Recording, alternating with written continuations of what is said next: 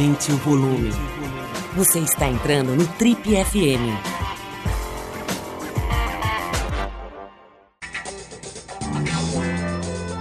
Oi, aqui é o Paulo Lima e a gente começa agora mais um Trip FM, o talk show da revista Trip. Muito bom, nosso convidado de hoje nasceu na cidade de São Paulo há 82 anos, mas viveu nos mais diferentes lugares, Salvador, na Alemanha, na Amazônia e em vários outros uh, paradeiros bastante interessantes desse planeta, sempre se movendo na direção do trabalho com a música. Ele compôs nada menos que 100 trilhas, na verdade mais de 100 trilhas sonoras para o cinema, teatro e televisão. Arranjador e regente de diversas orquestras no Brasil e no exterior, entre elas a Filarmônica de Berlim, criador da Orquestra Amazonas Filarmônica. Sua marca no território da música popular também é profunda. Pode-se dizer que ele é um dos fundadores do movimento do tropicalismo, tendo feito os arranjos da música que é uma espécie de hino desse movimento, da virada cultural nacional, a canção Tropicália de Caetano Veloso. Atualmente ele produz e rege a orquestra da TV Cultura de São Paulo no programa Prelúdio, que acaba de receber um prêmio importante, o prêmio de melhor projeto cultural da TV brasileira. Ele escreveu cinco livros e mais de 500 artigos. Ocupa atualmente a cadeira número 3 da Academia Paulista de Letras e é membro da Academia Nacional de Música. Vale dizer que a cadeira número 3 da Academia Paulista de Letras foi a que pertenceu a ninguém menos do que Mário de Andrade. Bom, é um dos artistas mais versáteis da música brasileira. Estamos falando aqui do nosso convidado de hoje, que, cuja presença nos honra demais, o maestro Júlio Medalha. Maestro, muito obrigado pelo seu tempo, pela sua atenção com a gente aqui. Vamos bater um papo. Seja bem-vindo ao nosso estúdio, que agora virou virtual, né? Mas seja bem-vindo à nossa casa virtual aqui. Muito bom ter você com a gente. Fico feliz e agradeço muito o convite. É um prazer. Maestro, é, eu estava falando aqui sobre essa coisa da sua da sua mobilidade, né? Ela é uma mobilidade física, mas é principalmente uma mobilidade cultural, né? A gente aqui na Trip admira muito essas pessoas que surfam, né? Os surfistas, as pessoas que conseguem obter prazer e, e, e, ao mesmo tempo influenciar as mais diferentes praias, né? Então é muito interessante ver que, que você se muda para Salvador ainda muito jovem, né? Para ir atrás do maestro Cole Helter. Esse é um nome que sempre me pega, Cole Helter, né? Acho que é mais ou menos isso a pronúncia. Enfim, uma das figuras mais importantes na história da música brasileira, né? Seu professor, seu mestre, aí um dos, né? Aí o senhor se muda para Salvador naquela época, que deve ter sido assim uma experiência incrível. De repente se muda para Alemanha, aí depois está na Amazônia, aí depois está em Brasília, né? E, e, principalmente navegando em mundos musicais muito distintos, né? De repente está fazendo uma trilha de cinema, outro dia está preparando um, um, especial da Globo, né? A parte, vamos dizer, de design sonoro de um especial da Globo, no outro dia está escrevendo um livro, ou está regendo uma orquestra para milhares de pessoas no meio da rua, né, numa praça pública. Isso nos fascina, né? Quer dizer, essa mobilidade intelectual, assim. É, e, e, eu vi uma coisa aqui na sua biografia que eu adorei, né? Que é um fato que, que você cita bastante, que é o fato de você se interessou pela primeira vez na música porque a sua a empregada, uma pessoa que trabalhava na sua casa, tinha um violino, né? Então são coisas muito interessantes. Me conta um pouco dessa sua alma surfista aí, dessa sua alma que vaga, que, que é solta, né? O bicho solto, como diz a molecada. De onde vem essa característica aí? Porque na, na sua época, quer dizer, você, estamos falando aí de uma pessoa que já está vivendo a sua nona década, não era tão comum, né? As pessoas procuravam um emprego, um emprego no Banco do Brasil ou um emprego público, ficar paradinho ali, garantir um dinheiro e ficar quieto, né? Essa inquietude aí, de onde vem? Era essa sua empregada também que te ensinou a sair navegando pelo mundo? Bom, na realidade, a minha aliança com a música foi uma coisa meramente acidental, porque na minha família ninguém é músico. Meu pai vendia peças de automóvel importadas e a minha, minha mãe é costureira da alta sociedade aqui de São Paulo, né? apesar de ter aprendido tudo autodidaticamente, mas chegou a ter um certo prestígio aqui na área da, da, da, da alta costura paulista, né?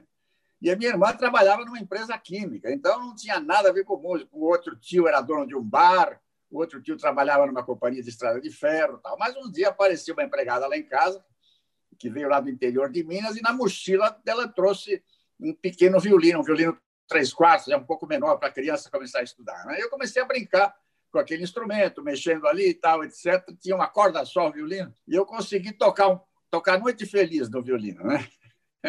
primitivamente. Né? E comecei a me encantar com aquela sonoridade. Né? Aí a minha mãe se deu conta que ela tinha uma prima de segundo grau que tinha tocado violino na orquestra do, do cinema Avenida, ali na Lago Paissandu. Tinha um, um, cinema onde é hoje a Secretaria de Cultura, o cinema, esse cinema Olido também. Tinha um cineminha chamado Avenida, que tinha uma pequena orquestra. Antes dos filmes começarem, a orquestra tocava né, os temas do filme, coisas assim.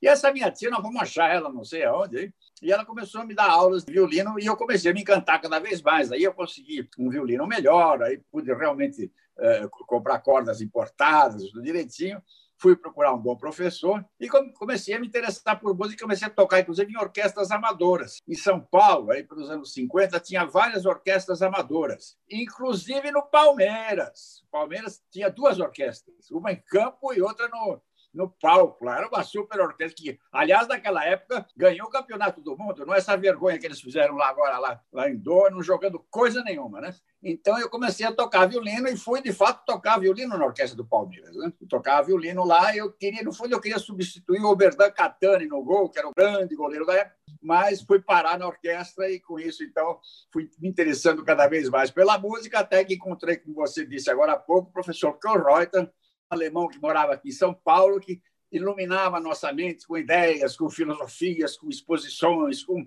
provocações culturais muito grandes. Eu comecei a me encantar, não com a música apenas, mas com o universo da música, com todo aquele arcabouço cultural gigantesco que a música tem. Né? Na realidade, ela é fruto de um monte de coisas, né? sociais, políticas, étnicas, étnicas, é, éticas também, às vezes. E, e, com isso eu fui me interessando por outros campos dentro do universo sonoro e dentro do universo cultural. E com a evolução, evidentemente, eu procurei também é, aprender, estudar em outros lugares, né? Fui me aperfeiçoar na Alemanha, é, consegui depois de algum tempo uma boa bolsa de estudos do governo alemão e me formei na Universidade de Freiburg, né, com regente sinfônico, né? Aí eu passei uns tempos ainda na Alemanha, regendo a orquestra dessa universidade, mas aí o Brasil me chamava, porque naquela segunda metade da década de 60, né, tinha a bossa nova, né, que era uma cultura musical popular sofisticadíssima. Né? Depois começaram também os festivais da TV Record, que eram verdadeiras loucuras, né, em termos de geração de uma nova turma para a música brasileira de primeira qualidade. Né? Nessa época comecei a estudar, comecei a escrever também algumas trilhas sonoras para peças de teatro. E aí, quando eu fiz uma para Cacilda Becker e Valmor Chagas, uma peça de teatro chamada Isso Devia Ser Proibido, tinha lá um baiano lá que tinha chegado de Salvador lá e gostou muito aqui, me pediu para ele fazer um, um arranjo para uma música dele. Talvez vai se chamar Tropicália. Né? Então, daí nasceu a nossa relação entre eu e o Caetano, né? E foi uma amizade muito boa e né, a gente não sabia que o tropicalismo ia tomar aquelas dimensões, mas é que a época a época era muito boa, né? A década de 60, o mundo inteiro pegava fogo. Em todas as áreas, na música popular brasileira, na música erudita, no jazz, no rock, né? Era um período de grande ebulição cultural, que nem nos anos 20 da, da primeira metade do século XX, né? Então aquilo foi se espraiando, foi se, foi se ampliando, etc. E aí eu comecei a me envolver também. O, o próprio arranjo da música popular brasileira da música tropical, acabou propondo uma série de novas soluções para o arranjo, né? tinha falas no meio, ruídos de pássaro, aquele negócio todo. Né? E assim foi, eu fui ampliando o meu universo de relacionamentos e de atividades também. Aí me, me convidaram uma vez para escrever um artigo no jornal Estado de São Paulo, eu escrevi, aí o Décio Almeida Prado, que era o grande, grande eh, diretor do jornal, uma figura nobre, né? E pediu para escrever mais artigos. Aí eu continuei escrevendo, escrevi uma história da bossa nova, escrevi uma história da música do século XX.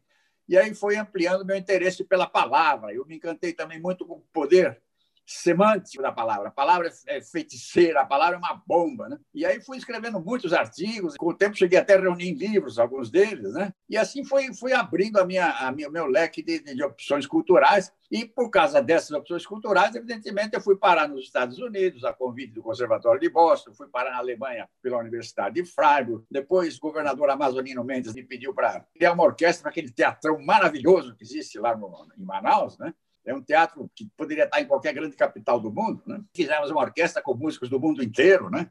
uma orquestra de primeiríssima qualidade internacional. Né? Depois, também aqui em São Paulo, fui convidado para dirigir o Teatro Municipal, maravilhoso teatro. Depois, fui convidado para dirigir o Teatro Municipal do Rio também, há algum tempo. Depois, convidado para Brasília, também a Orquestra do Teatro Nacional. E assim, assumindo esses postos de comando, eu fui eu fui me deslocando de uma cidade para outra e de um universo para outra, mas sempre mantendo exatamente esse espírito de não só de fazer música, mas de ser um animador cultural também, porque no Brasil a gente precisa também ter um pouco essa função educativa. Né? Eu espero ter cumprido alguma coisa nesse sentido. Maestro, essa, essa vida nômade que você acaba de relatar, riquíssima, né, do ponto de vista profissional, cultural, e muitas vezes ela gera certas disfunções na vida pessoal, né? A pessoa não tem casa, não sabe direito onde mora, deixa as coisas no São Paulo, vai para o Amazonas, depois volta para Berlim. Como é que foi a, tua, a sua vida pessoal? Como é que tem sido né, a sua vida pessoal? Ela tem sido ajudada ou atrapalhada por essa riqueza profissional? Bom, na realidade, é, a, a, vida do artista é, é exatamente essa. Né? Aliás, eu, tinha uma entrevista que o Zubin Meta deu um tempo atrás, de que esse grande maestro hindu, maravilhoso, ele disse que, no fundo, o artista é um grande solitário. E você está regendo um grande concerto uma grande sala, para uma grande orquestra, aí acaba o concerto, você vai para o hotel e fica sozinho lá. No dia seguinte você está quietinho lá assistindo, vendo televisão, aí vem um, um, um táxi te leva, você está outra vez sozinho, um outro hotel do mundo. Dizer, no fundo, eh, tem esse conflito entre a solidão e a coletividade. Mas isso faz parte da, da coisa. Minha mulher é alemã, eu casei lá na Alemanha com ela, né? e ela veio para o Brasil e ela é muito objetiva, muito eh, colabora muito comigo nesse sentido. Eu tive a sorte, então, de poder ter uma pessoa que compreendesse essa, essa vida nômade, né? E eh, nunca atrapalhou, felizmente, o nosso relacionamento. Evidentemente, eu o tempo todo viajando, né? Mas isso faz parte da vida do artista e o artista tem, tem, que, tem que estar onde o povo está, como diz o velho Milton Nascimento. Né? Uh, Júlio, é, o que, é ser maestro? Né? Explica para a gente que é leigo. Quer dizer, obviamente a gente tem uma noção, vê lá a figura do maestro, né? cuidando do, da harmonia ali daquele grupo de música. Mas eu pergunto o seguinte: como é que uma pessoa resolve ser maestro? Como é que ela vai para essa carreira, né? E o que, que é, no sentido mais amplo, ser maestro? Né? Fico olhando, por exemplo, tem pessoas que você percebe que tem a vocação para liderar, né? Para fazer com que todo mundo suba uma montanha, né? Olha, eu sei por onde é, venham comigo que é por aqui, eu garanto que vai dar certo e tal. É um pouco isso ser maestro? É, na realidade, o maestro ele conduz uma orquestra de duas maneiras. Primeiro, como um pianista toca um piano, né? Ele, ele com, com, seus dedos e com a sua energia pessoal, ele transfere a técnica que ele tem na cabeça e a emoção que ele tem na mente também. Então ele passa aquilo para um instrumento fora dele, ele faz música fora do corpo. E a orquestra é fazer música fora do corpo também. Só que aí você tem a dificuldade maior de passar as tuas ideias, a tua emoção e a tua concepção artística para 80 pessoas, né?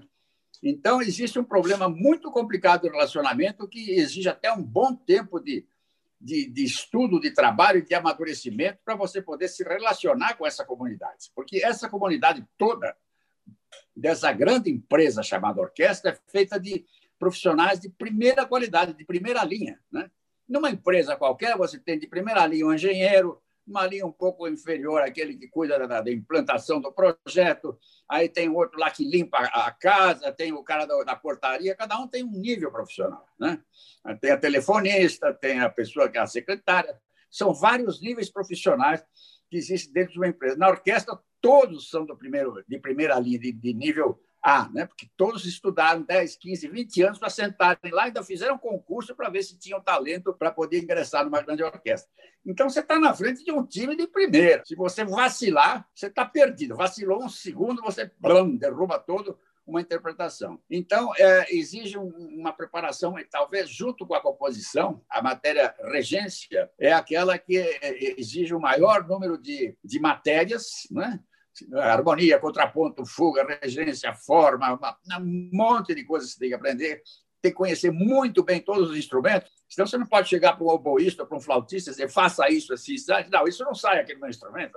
Então você tem que conhecer tudo aquilo. Então, depois de todo o domínio desse gigantesco arcabouço técnico, Aí começa um relacionamento com a parte artística, cultural da música, para entender o que é aquela criatividade toda que tem 200, 300, 500 anos e continua viva, né? Depois, um relacionamento como líder de uma comunidade. né? Porque a comunidade aí ela vai se comunicar com você através dos gestos e você tem que passar através de um gesto de mão, muito simples às vezes, né? toda uma concepção de uma grande sinfonia. Então, de fato, é uma, é uma profissão muito complicada, exige muito esforço, muito conhecimento, muito talento também, senão os músicos não te respeitam. Márcio, como é que é o aspecto financeiro dessa carreira? A gente está aqui há 37 anos entrevistando gente, muita gente da área de cultura, e o que você mais ouve são queixas, né? Queixas da falta de reconhecimento, da falta de estrutura, da falta de condição para trabalhar. Nesse momento, então, nem se fala, né? Com pandemia, com uma gestão bastante eh, questionável da pandemia aqui no Brasil, para dizer o mínimo, para ser elegante, né? É...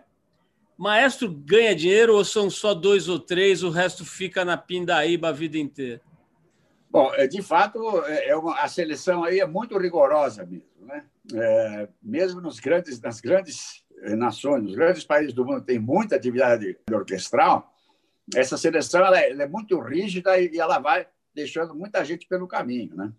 Agora, existem maestros que são muito bons, só que falta algum talento para determinadas coisas e ele, então, não, não chega a ocupar cargos importantes. Né? Mas aí ele presta serviço de outra maneira, ele cria orquestras jovens, orquestras de preparando novas gerações, ou então vai dar aula de regência.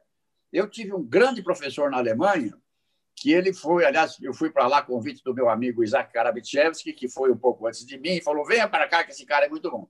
Ele estava iniciando a carreira quando explodiu a guerra, né? a Grande Guerra, a Segunda Grande Guerra Mundial. Né? E com isso a carreira dele ficou destroçada. Ele não fez, não pôde fazer carreira, né? Então ele não fez uma carreira de grande maestro na Alemanha, mas era um excelente professor, porque ele tinha todas essas condições que eu citei agora há pouco. E com ele nós estudamos, com ele eu me formei, inclusive, como regente na Alemanha, o Isaac também, e tiramos proveito então desse seu conhecimento, desse seu talento, né? Agora é muito difícil realmente, mesmo porque eh, são no Brasil tem muito poucas orquestras, na Alemanha tem 80 casas de ópera, né? 80 e cada uma delas troca a ópera toda noite. Eles trocam a ópera como se como o projecionista do cinema troca a bobina do filme. Né? Então, lá tem um campo muito aberto para esse tipo de profissão. Aqui no Brasil são poucas orquestras, as excelentes são só três ou quatro, né? Então, eh, de fato, é, é muito complicado manter essa, essa profissão aí, poder profissionalmente sobreviver com essa profissão. Né? Tivemos essa sorte aí de encontrar um caminho aí, poder dirigir algumas boas orquestras do país, eu não posso me queixar. Uh, Júlio, tem uma entrevista que eu considero antológica sua ao Abu Janra, né? o saudoso Abu Janra, que acho que era muito seu amigo, né? e era uma figura muito. genial, né? para dizer o mínimo, né? um provocador mesmo, né? um cara que ele agredia os temas da cultura de uma forma elegante, né? alguma coisa sempre, sempre, com respeito, mas sempre agredindo no sentido é, é, mais uh, nobre da palavra. Né? É, mas tem uma entrevista sua muito legal, o programa Provocações dele, né? Que você fala uma coisa que parece ser muito óbvia para você e para quem conhece música a fundo, mas é uma, para mim, pelo menos, é uma, é uma certa novidade, assim, que é o fato da música ser uma ciência exata, né? Tem até uma frase que é a alma da geometria, né? Alguém disse isso, a música é a alma da geometria. E aí você descreve uma partitura, né, como sendo parece aquelas equações assim da, sei lá, do, Einstein, né, aquelas coisas que tem milhões de sinais e números e algarismos. É assim, a música é é, é uma, é uma espécie de equação numérica. Explica um pouquinho esse aspecto da sua visão sobre a música. A, a, música é a mais matemática das artes. Quando você imagina uma orquestra fazer pá, eu fiz assim, pá, esse, o pá saiu depois de um oitavo de segundo no gesto que eu fiz. Eu faço pá, né? Nesse, nesse, nesse acorde, nesse pá, que durou um oitavo de segundo, 20 músicos fizeram juntos pá.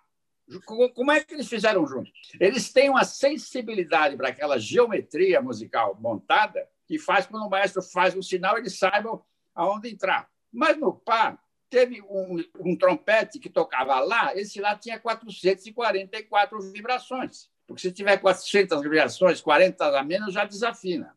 Acima dele tem um, primeiro, um segundo trompete que tocava 385 vibrações. Se tiver 380, desafina. Então, existe uma, uma todo um, um conglomerado acústico que é rigorosamente feito hoje com facilidade no computador, mas que, as, os, que o Palestrina fazia isso há 500 anos atrás, barra 300 anos. Né?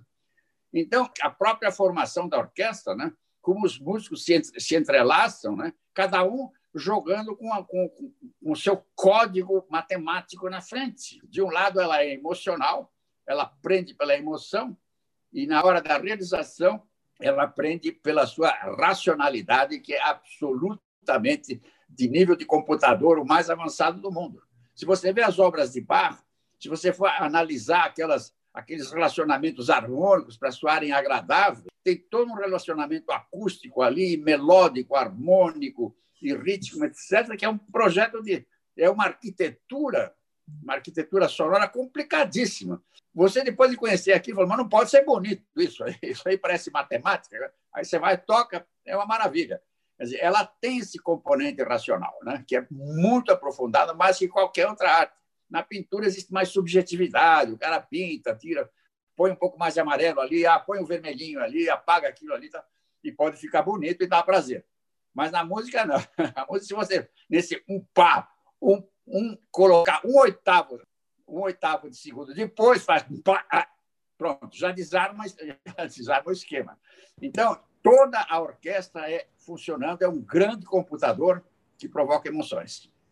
Mas, maestro, me, conta, me explica uma coisa aqui. Quer dizer, é, é, tem toda essa sua erudição, né? Você estudou a vida inteira, sei lá, 50 anos, 60 anos mergulhado nessa, nessa matemática maluca aí toda que você descreveu tão bem agora ao mesmo tempo você você é, sempre foi um cara aberto ao popular, né? De repente chega um cara, como você falou, aí, um baiano que você nunca viu na vida, bate na sua porta da sua casa, né? Eu vi que foi isso, né? Ele bateu na porta da sua casa, depois de ver a Cacilda Becker cantando e se encantando com aquela com aqueles sons, ele vai na sua casa e você se abre para um cara desse que talvez nunca tenha estudado tão profundamente, pelo menos aquela altura, né? É, um cara mais intuitivo, talvez.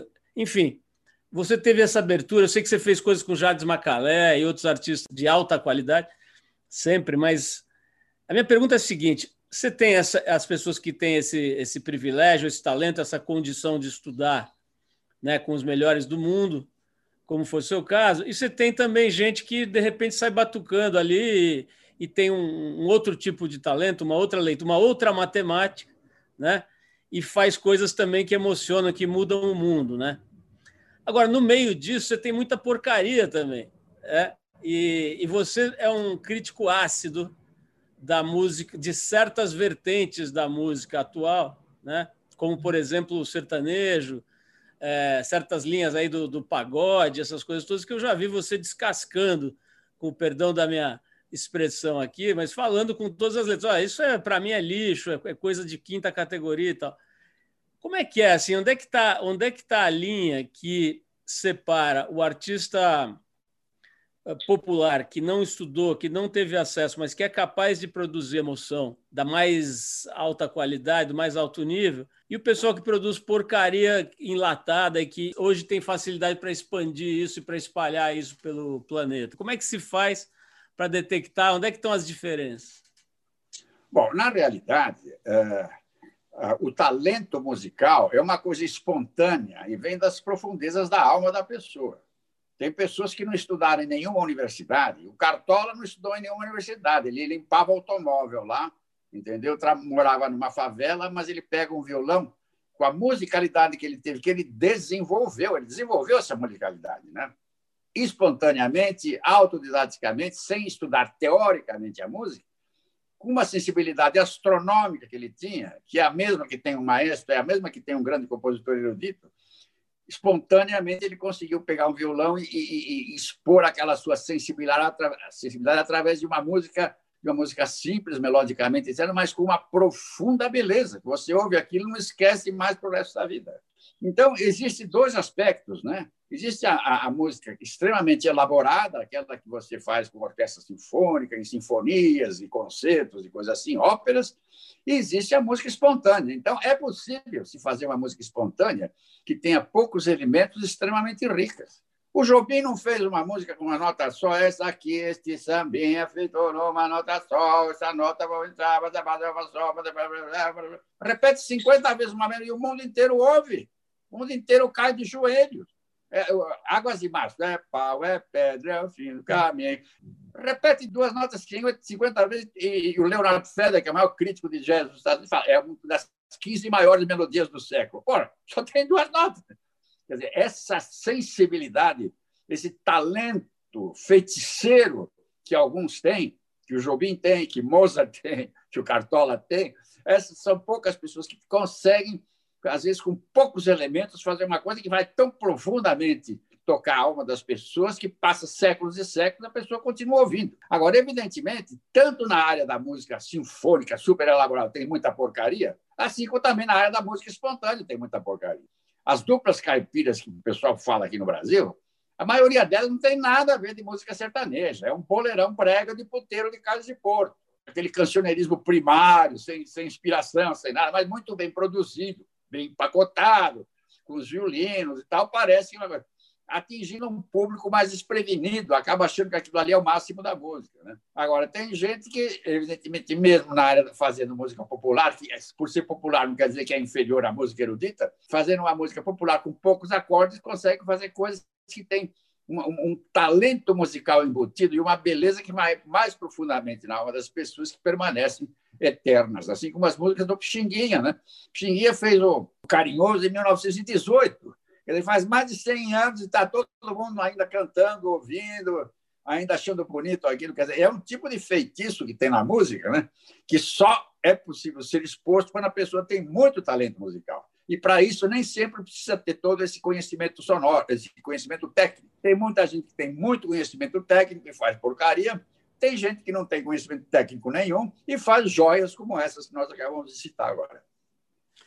Maestro, vamos falar um pouquinho dessa questão dos meios de comunicação, que é outro ponto que você não economiza críticas. Né? Eu vi recentemente um, um diretor experiente de televisão falando num âmbito privado, assim, em tom de, de lamentação, não de, de, exaltação, pelo contrário, né? falando de forma triste, assim, dizendo o seguinte: olha, a música, não, a televisão não gosta mais de música ela não quer mais saber de música e tal. Eu já vi você falando isso muito antes, né? E, e publicamente, né? Que a Globo não põe mais música e que as televisões não põem mais música, etc. É, e a rádio está a serviço dessa indústria toda de eh, que você qualifica como, enfim, essas porcarias aí enlatadas e tal.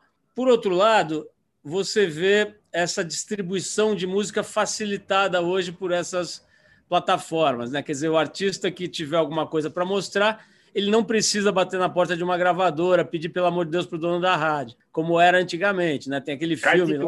É, o filme dos filhos de Francisco, os dois ficavam ligando para as rádios, pedindo pelo amor de Deus para tocar as músicas e tudo. Quer dizer, nós estamos melhorando ou piorando no, no quesito é, distribuição de música, né? Quer dizer, por que, que as televisões romperam, né? Por mais que tenha lá aqueles programas de, de música, de selecionar novos cantores, isso ainda existe, né? Tem o, o aquele The Voice e tal. Por que, que a televisão é, é, se divorciou da música? E a gente está melhor ou pior na, no acesso, na, na capacidade de, de dar acesso a talento? É, infelizmente, a boa música saiu da televisão e do rádio. Infelizmente. Nos áureos tempos, desde o início do rádio, nos anos final dos anos 20, 30, 40, 50 e até 60, a música era mais da metade da programação. Grandes nomes da música brasileira que nós temos até hoje em nossos corações vieram do rádio e da televisão. Agora, dos anos 80, final dos anos 70, dos anos 80 em diante, começou então uma espécie de isso que você falou de que o artista ia bater na porta das gravadoras, né? Depois de algum tempo, as, as gravadoras começaram a pagar para pôr no ar a música. E as televisões aceitavam isso, davam nota fiscal. A velha caetituagem, como se dizia, não existia mais porque o cara ia lá e comprar. Assim como você põe uma garrafa de Coca-Cola numa, numa, numa novela, a Coca-Cola aparece, a Coca-Cola paga para ter a, a, a bebida ali na mesa passou a se fazer a mesma com música. Então, se pagava diretamente às rádios. Ainda se paga hoje. Ainda eu tenho uma queridíssima amiga minha no Rio. De repente, ela se juntou com um cara, lá fizeram uma música lá da maior qualidade, com guitarras, imitando certos, cantores famosos. Ela foi falar com o pessoal de uma rádio lá no Rio, uma das mais famosas agora, não me lembro qual é. pediram para ela 25 mil reais por mês para pôr três vezes por dia no ar, sendo que a hora que põe, a, a, a emissora que, de, que, que, que, decide, quer dizer, podia ser uma música maravilhosa, podia ser uma porcaria, pagou 25 mil reais, paga, vai para o ar. Né? Então, desapareceu do rádio e da televisão esse, essa, esse aspecto que ela tinha de revelação da musicalidade espontânea do povo brasileiro, que é riquíssima, extremamente musical. Né? O brasileiro é muito musical. Nós fizemos a melhor música popular do mundo durante muito tempo. Essa música ainda existe. Se você vê os, os shows que o SESC uh, organiza aí, né? nos seus diversas filiais, né? Se você a, os tipos que aparecem lá, Toninho Ferragutti, o próprio Macalé, que você citou, tem tantos músicos maravilhosos ainda fazendo música de primeiríssima qualidade, mas você não vê esse pessoal no rádio e na televisão. O próprio Caetano e o Gil, que são os mais famosos compositores da atualidade, eu nunca vi esse pessoal na TV Globo, na Excelsior, na, na, na Record, outra estação, nos últimos tempos. Eles fazem shows, estão sempre abarrotados nos shows. Aliás, eu soube que essa última o último que, que eles fizeram, que era dupla, cada um sentado numa cadeira com um balãozinho na mão, cobravam mil reais a entrada, estava abarrotado. Dizer, existe uma música de qualidade ainda sendo feita no Brasil, mas é em pequenos nichos, em espaços especiais. A indústria da comunicação transformou a música popular num objeto de, de mercadologia muito rápido, muito ágil e muito e muito veloz para vender logo, para o cara comprar, gostar um pouco, jogar fora e comprar outro. Então, nesse sentido, a música popular brasileira hoje está submersa num mar de mediocridade.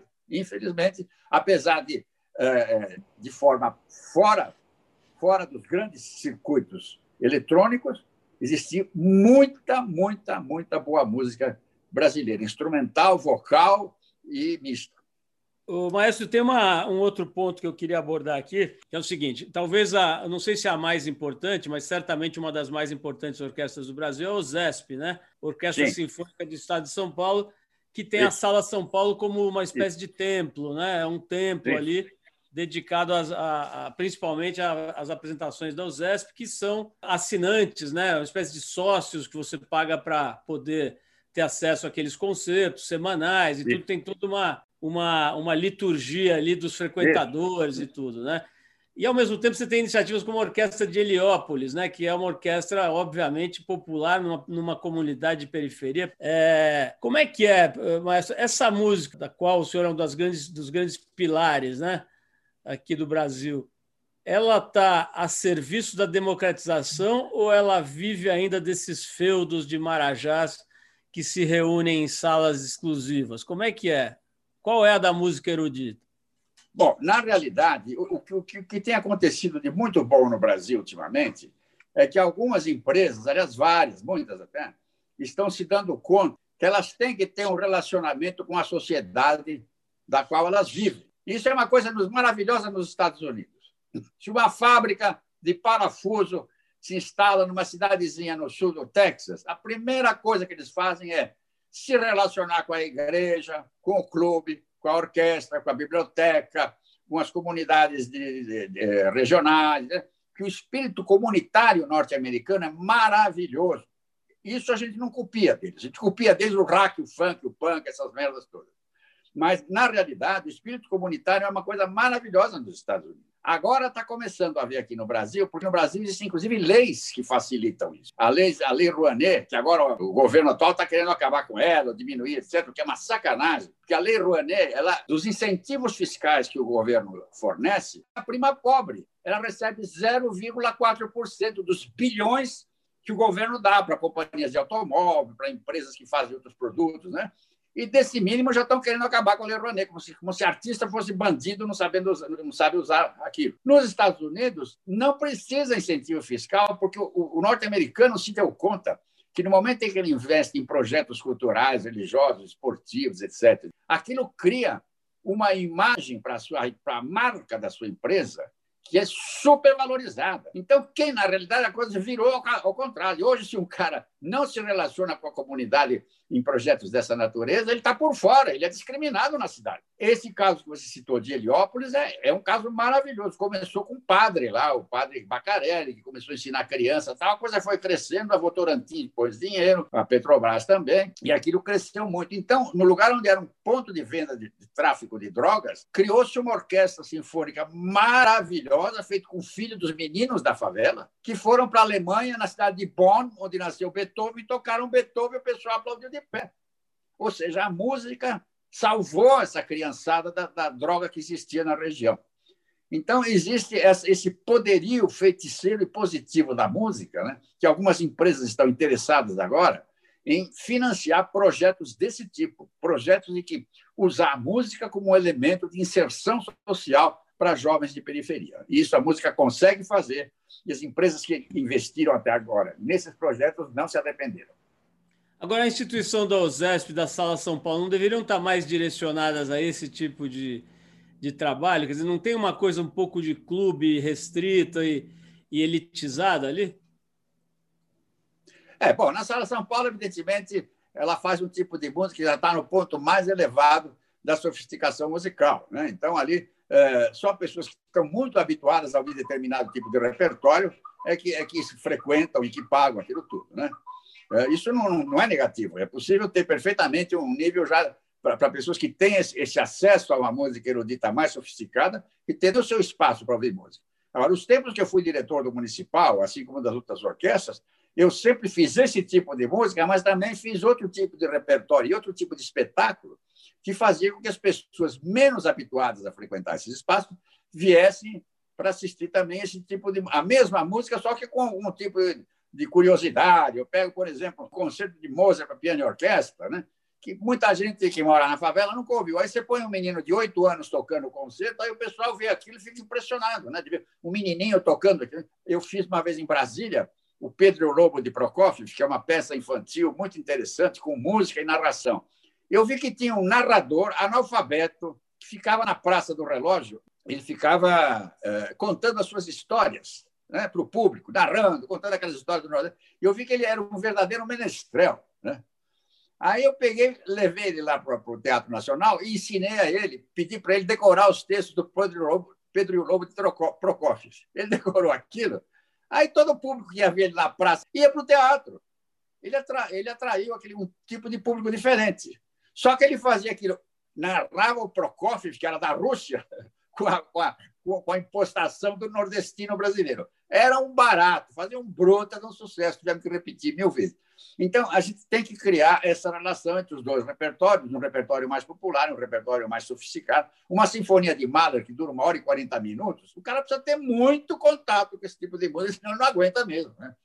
Agora, eh, aos poucos, as pessoas vão se interessando e eu fiz, por exemplo, a Ópera Ida de Verdi em seis campos de futebol no Brasil, como aquilo é muito suntuoso, aquelas uh, animais passeando no pau, aquela coisa, parece um pouco desfile de escola de samba, né?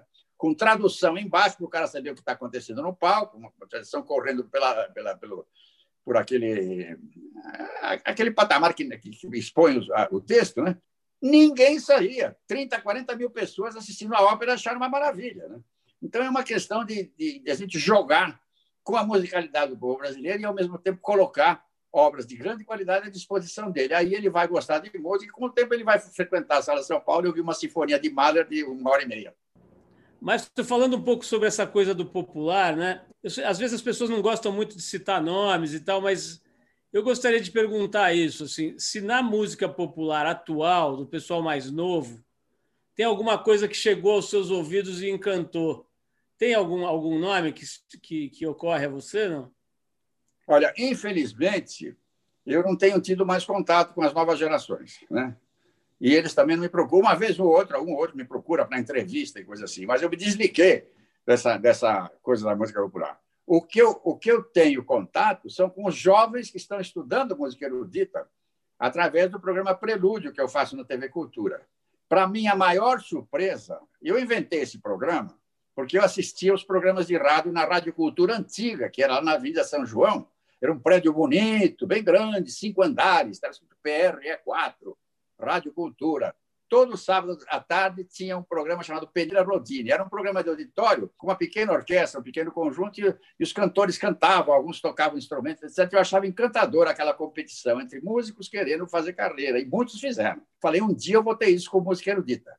Felizmente, na TV Cultura, encontrei pessoas com sensibilidade suficiente para encampar um projeto desse aí, porque custa dinheiro. Tem uma orquestra sinfônica, tem todo um esquema de produção riquíssimo, né? E a gente enche a sala São Paulo. Quando a gente anuncia o, o programa, eles passam pela internet lá, numa tarde a sala São Paulo está abarrotada.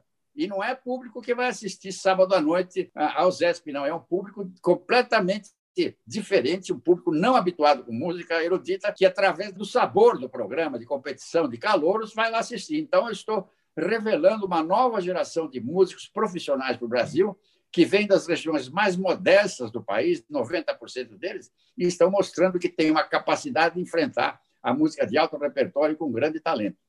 Mas para a gente terminar aqui, eu estava lembrando de uma passagem de uma entrevista sua que eu achei muito interessante também, que era a sua quando você falava sobre o quanto a música de alta qualidade ela é eterna, né? Você mencionou isso aí, acho que se não me engano em relação ao Cartola hoje, ou a Pixinguinha, né? E ao mesmo tempo quanto que a música, vamos dizer assim, mais mediana, ela perece com o tempo, né? E eu, eu, gostei do seu exemplo. Você falou, pô, hoje eu, eu adorava o Woodstock, estava lá prestando atenção naquela, naquele fenômeno na época, dos anos 60. Hoje eu olho, tirando Jimi Hendrix, Janis Joplin Santana, eu acho a maioria daquilo ali uma droga, né?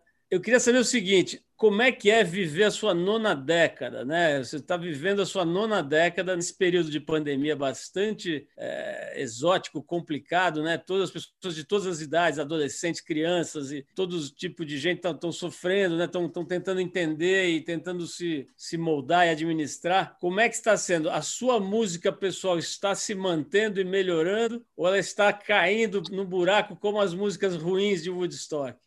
É, na realidade, a indústria cultural está colaborando para que o público consuma uma música, uma música popular da pior qualidade cada vez mais. Isso é no mundo inteiro, não é só aqui, não. Vai na Europa e liga o rádio para saber o que você ouve, você sai correndo, né? Sai correndo, o que se põe no ar aquilo ali é uma coisa de você não acreditar que aqueles países tenham, tenham criado Beethoven, Chopin, Mozart, etc. A indústria cultural ela facilita as coisas para vender depressa. É diferente o que acontece na indústria de bens de consumo. Pra, na área do celular, do automóvel, do tênis, etc., quanto mais cresce o mercado, né, melhor fica o produto, os aparelhos ficam menores, ficam mais fáceis de serem usados, sobe a qualidade, etc. Na área da música, na área artística, não, porque a criação artística não, não, ela não é subordinada a um ritmo de produção semelhante ao da indústria. Se o, a, se o iPhone quer lançar um celular com determinado tipo de característica a mais, ela reúne 30 técnicos lá e ficam batendo a cabeça lá uma semana, um mês, etc. Eles resolvem um problema, o aparelho sai com um novo, com um novo característico na, na rua na mesma hora. Agora, você não pode pegar um, um Beethoven, me faz aqui uma ópera aqui para a semana que vem. Não dá para fazer isso, porque envolve um tipo de raciocínio, um tipo de experiência pessoal. Esse tipo de flexibilidade que a criação artística tem não se coaduna com esse ritmo de produção na base do consumo e descarte da produção de bens de consumo comum, entende? Então, o que, que acontece? O pessoal está encontrando uma outra forma de simplificar o produto, tornar mais simples e pior, para vender mais depressa, para o cara não gostar muito, gostar um pouquinho, ouvir um pouquinho, jogar fora e comprar outro. Com isso, as máquinas de produção não param, né? e com isso, aparentemente, o invólucro é bom, a produção eh, profissionalmente é tudo muito bem feita, mas a, o, o conteúdo é cada vez pior. Né? Quando que no Brasil no período dos festivais da Record, como eu falei que se fez a melhor música popular do mundo, teve a televisão e o rádio também a maior audiência do mundo. O Maestro, para a gente terminar, é, vou tentar aqui fazer uma imitação barata do Abu Janra, seu querido amigo, saudoso amigo. Vou fazer uma, uma última pergunta tentando imitar o estilo dele, tá? Então você me perdoa a imitação vagabunda, mas eu vou tentar aqui, tá? É assim, Júlio Medalha, como é estar prestes a completar 83 anos. É bom ou é uma merda? a gente não tem 83 anos, né? A gente tem 20 ou 80, mas a alma, ela permanece a mesma. Eu sou a mesma pessoa de quando eu tinha 20 anos de idade. Eu tenho hoje projetos, se você quiser, eu te mando depois para o computador. Eu tenho, eu tenho 20 projetos prontinhos para entrar no ar. Eu estou com, a mesma, com o mesmo entusiasmo e com a mesma disposição de enfrentar projetos que eu tinha quando eu tinha 20 anos de idade. Não estou conseguindo é, patrocínio, às vezes um produtor que tope a parada. Estou lutando aqui. Algum, tem um agora que é quase dando certo. Dois, aliás, estão quase dando certo. Então, a, a, alma é que não envelhece. Ou envelhece. Tem pessoas que envelhecem. Tem pessoas, depois de algum tempo, eles acabam encostando o corpo, né? pendurando a chuteira, como se fala em futebol, porque no futebol é uma coisa que envolve a parte física, né? O cara, depois, com, com 50 anos, ele não corre mais 11 quilômetros no campo em 90 minutos, aí o físico não aguenta mais. Mas a música, não. Debussy, quando tinha tava, pouco antes de morrer, estava com mais, mais de 60, 70 anos, ele escreveu a música mais sofisticada da obra dele, quer dizer, a cabeça dele estava em ordem, né?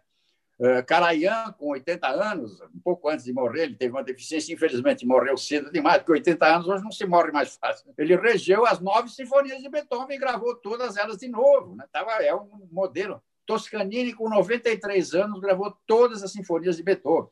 Então, tudo é uma questão da cabeça. Né? Se a pessoa tem a sorte de o organismo o organismo permitir que a sua mente funcione bem, às vezes o corpo não. Né? O cara ia regia, é, no, no últimos tempos da vida dele, sentado. Mas ele era tão artista, tão músico, tão maravilhoso na sua na, é, explosão artística e cultural que ele fazia diante de uma orquestra, que a orquestra entendia ele perfeitamente bem. Se ele regisse de costa, suava do mesmo jeito bem.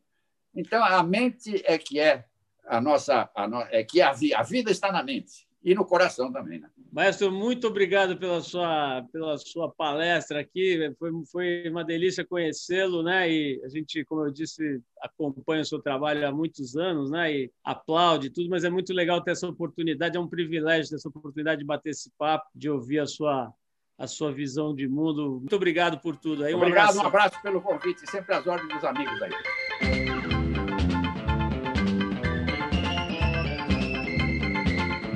Você ouviu mais uma edição do Trip FM, uma produção da Trip no ar há mais de 36 anos.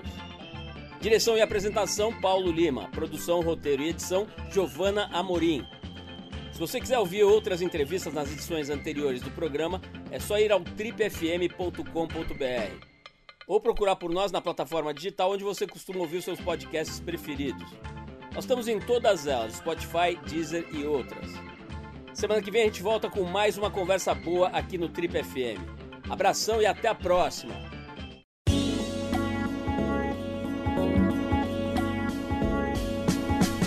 Você ouviu Trip FM.